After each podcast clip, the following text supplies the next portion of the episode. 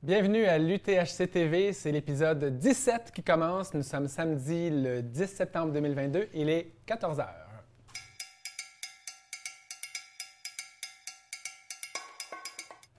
On poursuit notre long marathon de couverture médiatique de l'Ultra Trail Aricana. Donc, c'est Vincent, je suis en compagnie de Yannick.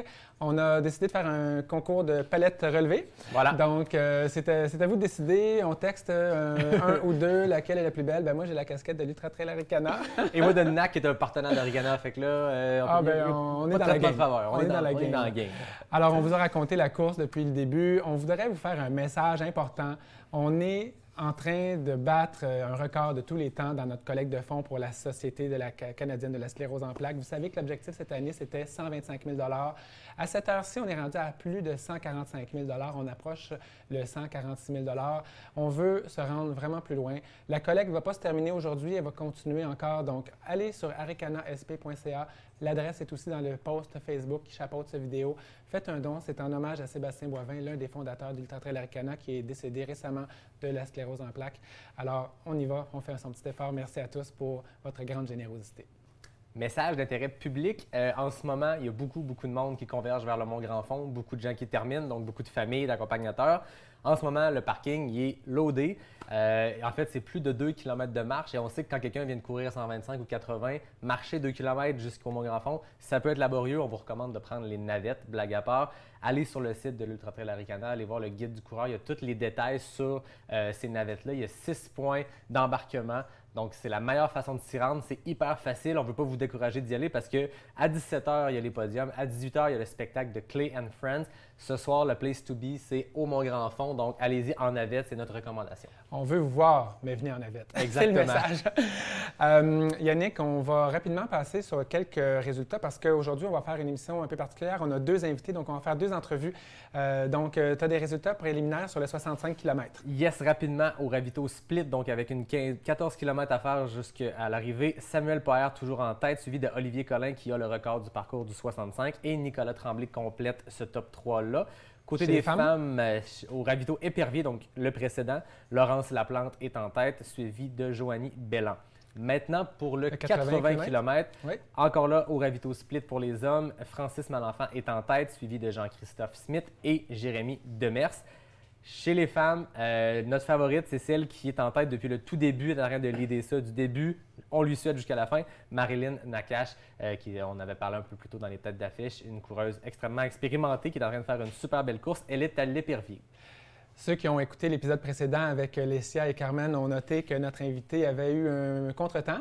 Donc, euh, elle, s'est- elle est arrivée finalement dans notre chalet et on va l'inviter à se joindre à nous. C'est la grande gagnante du 125 km chez les femmes, une Canadienne de l'Alberta, Priscilla Forgy. Priscilla, we invite you to come on the set, please. Come on down. Congrats for your win. Slowly but surely. Hi, Take your time. Welcome to the UTHC studio. Thank You for said me. this morning that you didn't expect to win. What happened? Yeah, I. I kind of well, no, this morning, Yes. I, or, or I guess, like the day. Yes, I'm mixed up with days. So Okay, Friday. today's Saturday. I, so Friday morning, I had full expectations Okay. of coming in and trying to get the course record. Oh, okay. That was what my I thought. You know, I've done the death race, similar elevation, uh, kind of similar distance, and I did that around 14 hours and 30 minutes. And I was like, okay, maybe I could do it in around 15 hours. Okay. Within an hour of starting the race, I realized that that was very far from what was Oh. actually going to happen, um, and I. At a couple times considered a DNF, um, and then I settled on second place until the last 20k when I came across the first place female and Yeah. was very surprised. She was very surprised as We, well. we, we will ask you to come back in detail about this, uh, but uh, the first thing is that I think we don't know you that much here in Quebec. Can you tell us more about, a bit about yourself? What's your profile as a runner? Where, what's your podium? What, what do we need to know about you? Sure. Yeah. So I actually started ultra running in 2019, Okay. so right before COVID. I had done. Uh, I just started out with. Well, I, I actually started with marathons, doing some road running. Was kind of thinking about going into triathlons because road running just wasn't really Yeah. hitting it for me. And then I found trail running and was like, oh my God, no, no triathlons. I'm never going back. And I just want to keep going Oh. more and more and more. so, As everyone does. yeah. So um, yeah, so I started a couple 50ks, and then just uh, I, I so I started with uh, walk in the park in Kamloops, and then uh, so I got first place there. Then I did Grizzly Ultra in Canmore. Yeah. Uh, I got third place there my first time. Because you're from Alberta, which Yeah. we would need to say, are you close to the mountains? Yes, Yeah. well, so I'm in Edmonton. I guess Okay. close would be depending on what you're Okay. open to. So for me, it's close enough that I can do a weekend trip or day trip. Uh, it totally makes it worth it just being in the mountains. Okay. So Nice. uh, yeah, so um, I and so I did Canmore and Grizzly, and then I uh, tried Death Race, um, and that was I won Death Race, the 125k, Yeah. and um, and felt like. I felt way different than what I did today finishing this race. So it's much of a different race for me. But um, and yes, and then I did Squamish 50-50 recently. Recently, yeah. Uh, yeah, Mhm. I got the course record for that. Um, and yeah, I, I know I'm Well, missing some races, but I've done a few. That's quite now. impressive. You mentioned having thought about uh, DNF many times. What made you continue and push and eventually win? You know, I well, I was in that stretch between the uh, the 60k and 108k before I would see my It's a crew. long stretch. Yeah. so I um, there were a couple times that well I fell a lot on the roots. I just was not used to picking my feet up like that. Mm. And I um, at one point I actually fell and just kind of lied there for a little bit in the gra- on the ground. just like You can just imagine in the middle of the night, Oh my god. Priscilla I- on the ground, like, what am I doing? Out there, just watching what I was like. Wow. um, and yeah, so it was just uh, what kept me going. I think I was like, you know what, like I. I'm just gonna keep. I'll see how in ten minutes how I feel. I'll Okay. see, and and I would sometimes I would feel really good, and so I'm like, okay, maybe I just need to keep eating more. Maybe I just need Yeah. to kind of like just feel it out. And usually people feel that way. I think when they're about to DNF. So it's a mental game at, as well. Yes. Uh, so ca- can you tell us more about when you passed Milan? Milan was first for a long, a long uh, quite a bit, and so how did that happen, and what went through your mind, and after that, how did you feel? Yeah, Milan, I had no idea. Like, I knew it, I, it, people were letting me know at the aid stations where we were at. Basically, it started off with she was three minutes ahead of me, then five minutes, then 10. And I was like, well, that's just not happening. I'm like, the gap is just keeps getting bigger. Yeah. So I had just settled on second, and I was like, I actually haven't done. I've done one ultra and gotten second, third. So I was like, okay, well, this will be my first second. So we'll see. Like, um, that's just that's a really good place Yeah. to get. So there's nothing wrong with that. And I, um, so I, I really had, especially since we are getting to the last 20k, I had no anticipation of seeing her. And then when I saw her, she was actually I talked to her after the race, and she was said that she was in a like dazed and confused when Really? she saw me because she was like falling asleep and was not Oh. feeling well, and uh, it, I thought it was just because she didn't speak English that why she wasn't talking to me. I, because it happened a couple times, like people just didn't know what I had said. So, you, when you saw her, you were surprised. I was very surprised. I thought that she would have already been done. It was around But- the split aid station, right? Um, uh, not already done. Sorry, uh, already way past me. Okay. Yeah. So Mhm. uh, the last 20k. Okay, yeah. Yeah. About, uh, on on your way to the split. Uh, Yeah, the yeah, the last couple of aid stations that are closer to each other. Yeah, Yeah. yeah. Okay, and then you were happy to be first, I guess. Well, no, then I was running scared. oh, really? The target on your back. Did you look up at your I'm like- shoulder? yeah. I looked once. I was like, slow, like stop. If she's gonna get you, you're not able to push anymore. So just accept it. Oh, So- okay. And uh, the last couple of kilometers, I mean, you go up to Montagne Noire, then go down. How were you feeling, like your legs and your your mental, knowing that you're first, but it's still a hard climb and that's a long descent? Yeah, my legs were not loving me. I was kind of just like, but usually at the last 5K is when I get like the most energy and I Mhm. can just kind of go I, like off of just like adrenaline. Um, I actually took a wrong turn at the last one kilometer. Oh, wow. I don't. I read a French sign. Okay. Should have like my phone was dead, so I couldn't even Google what it said. So I got I think like 500 meters down and realized that there wasn't any further more signs. So I turned back, and but I went to like mission mode, and towards the end, the, everyone's clapping, Mm. um, at the, and I thought that she had passed me, and that they were cle- cheering her in. And then I saw the, the rope at the end, the ribbon. So and I- you- Okay, like, so I when didn't it know was the first until, surprise. Like, Wow. Until I saw the ribbon that they were cheering me, I thought they were cheering her because they were so they saw must have saw Wow. me from quite far away. Um, We've been told it's your first time racing at night. Is that true? How does it feel? yeah, like I've done some a couple of training runs at Okay. night. Um, just to I was getting used to it for death race, but then I didn't end up running at night then, and so uh, I actually really loved it. Yeah. I yeah, I it was really like it was just so peaceful. It like it was so quiet. You see all like different little animals that come out. Like I saw a lot of frogs, and we don't see a ton Wow. of frogs in Alberta. yeah, and um, yeah, I, I actually really quite loved it. And my I had some issues with my headlamp, um, so that was a little nerve wracking. And then trying to switch the battery when Yeah. in the pitch dark was, Mm. but I was able to figure it This out. This is something people need to train, you know, changing batteries of Yes. your la- headlamp at night. Do it a couple of times before you race, before because it's going to be a struggle then. Yes, and don't like really look at the specs of your headlamp Okay. because up to six hours is not that it stays on for six hours. Oh, wow. It's up to or it anywhere fades from a little two bit. to six Yeah, hours. yeah, yeah, I know. Um, You work how do you like Go the ahead. Quebec vibe, the Quebec trail community? Because Oh. you come from the same country, but on the other side. How did you feel it? I mean, you've been here a couple of days, I guess.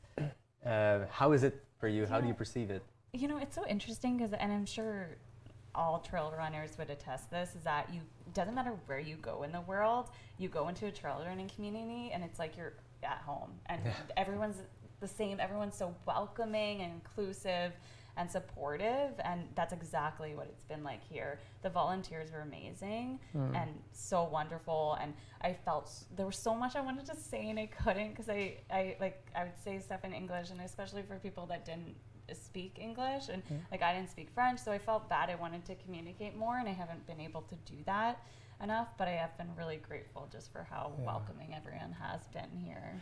What's next for you? Are, are you into UTMB, Western States? Can you expect you on international big competitions like those in the next I- years? th- both those races are ones that I'd love to compete in. I I don't. I'm still trying to figure out what I want to do next year. I do know that I'm not going to do as much. Mm. Uh, I will. I want my body to fully recover. To like this past weekend was like my body was not recovered from Squamish. So Mm. I, I it was something that I was telling myself while I was running. It's like, oh my god, you need to give yourself a break and let your body Mm. just kind of recover after races. So i that's one of the things I'll make sure of, and then maybe just have like two big races to plan for. Okay, so maybe we'll see you again in other big races.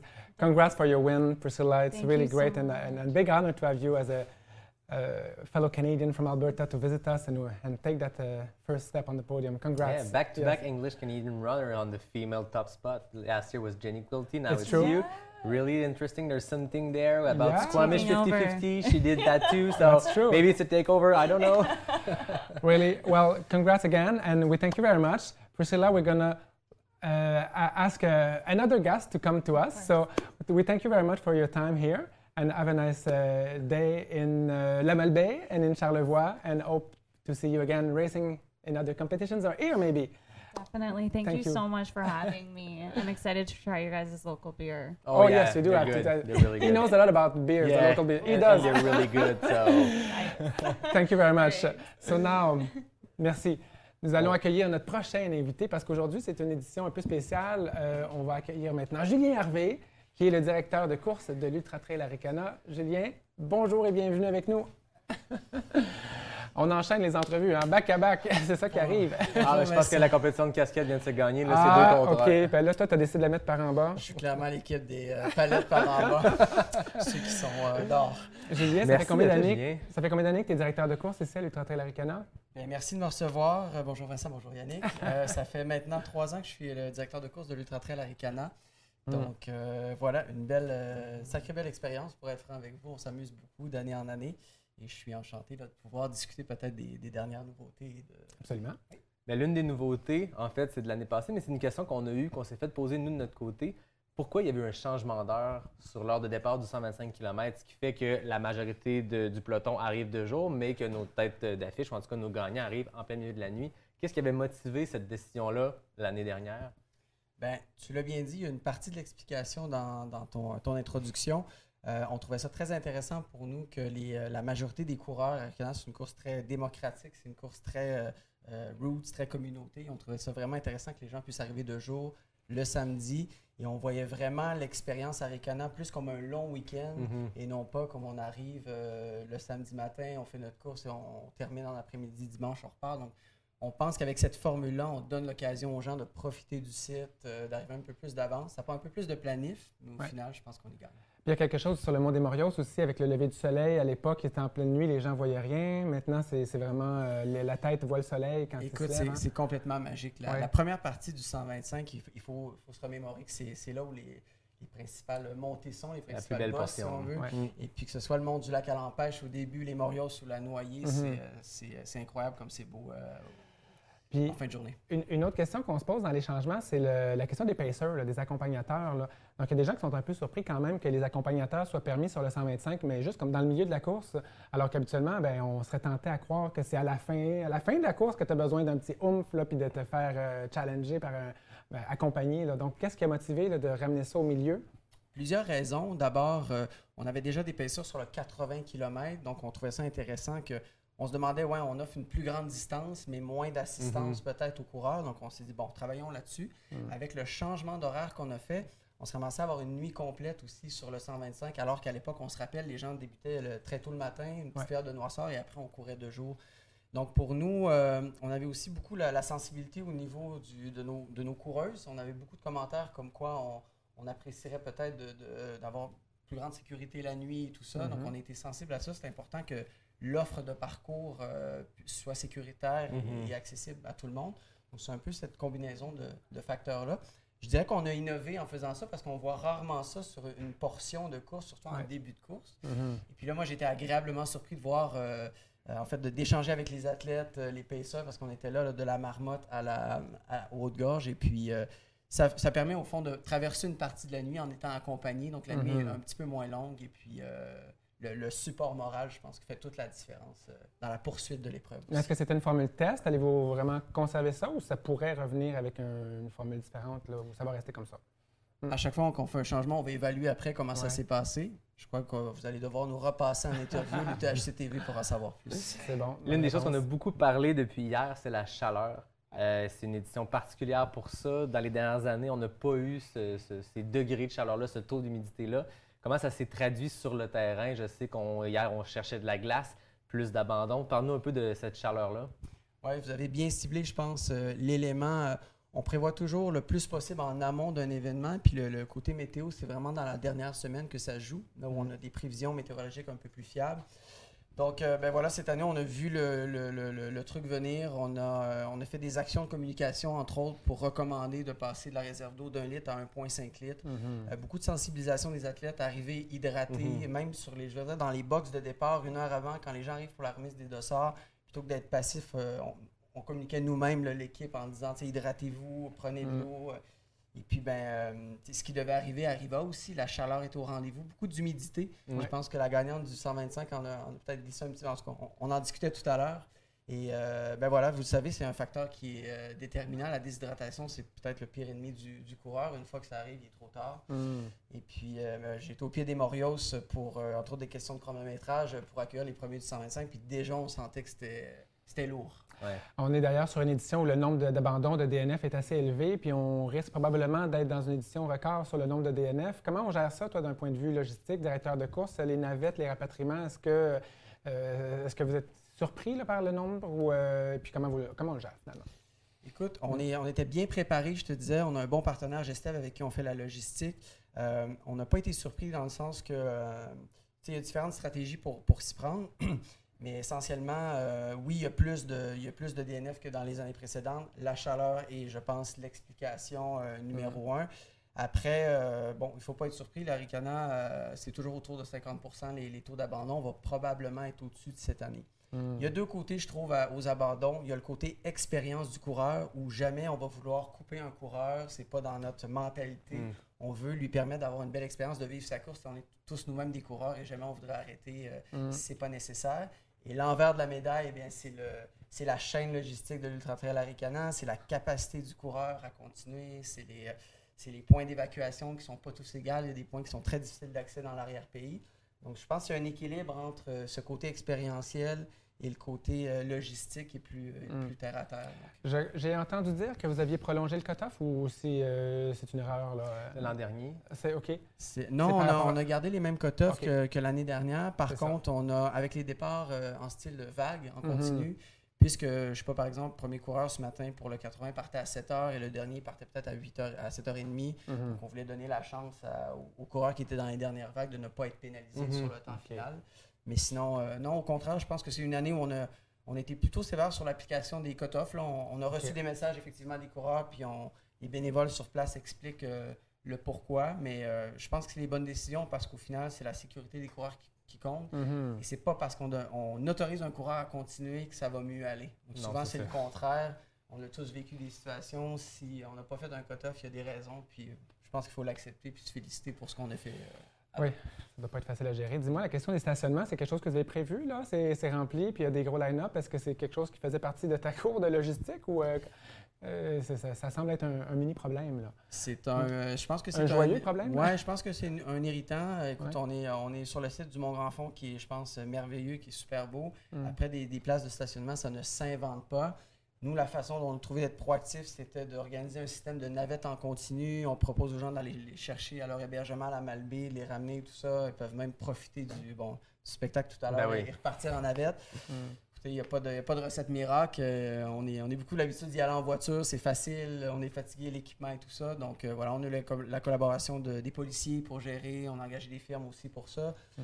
C'est le genre de dossier qu'on gère, mais euh, bon, la file d'attente fait partie de fait partie de l'expérience, malheureusement. Ouais, ben, on va retenir en tout cas pour les années prochaines aussi, hein, parce que là, il y a de plus en plus de monde, ça devient une course de plus en plus populaire, ben, c'est ça qui arrive. Puis il y a un spectacle en plus, donc il y a des Exact. gens qui peuvent être juste comme des, des- des- des locaux, en fait, qui viennent pour voir un beau spectacle et ça crée un, un peu d'embouteillage, si on comprend bien. C'est ça, je pense Ouais. qu'il faut accepter la chose puis euh, avoir l'esprit positif et se dire que ben, plus on est nombreux, plus il y a d'ambiance. Ouais. Et d'ailleurs, il y a Ludovic Collet qui a mis le feu, là, je pense, à plusieurs moments et qui va Wow. continuer de le faire dans la, dans la soirée. C'est génial. C'est clair. Chaque fois qu'il prend un micro, il craint que les troupes. Écoute, c'est c'est assez exceptionnel d'avoir ce gars-là ici. Je sais pas si les gens réalisent. euh, oui, le départ du...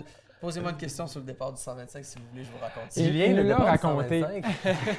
Et moi, t'as trouvé ça, raconté, mais on aimerait l'entendre dans tes mots. Le départ du 125, c'est magique parce que moi, à titre de directeur de course, euh, je suis passionné par ce que je fais, mais j'ai beaucoup le rôle euh, logistique, euh, le planning en tête. C'est un peu un chef d'orchestre qui positionne ses équipes, qui Ouais. s'assure que tout va bien. C'est un peu ça, tu sais, le rôle de direction de course. Et puis là, l'animation, bon, c'est pas particulièrement ma force, là, je, je- je suis capable, mais. Et puis là, on, avait, on devait avoir Ludovic, on a le, la chanson de, du bon, euh, la butte et, et le truand, qui est notre chanson officielle du 125 km. Donc on l'attendait finalement, bon, ils se sont perdus, etc., etc. Et puis une minute avant le départ, avec la, tu sais, quand la, la chanson te prend au triple, puis ça monte, là, le build-up.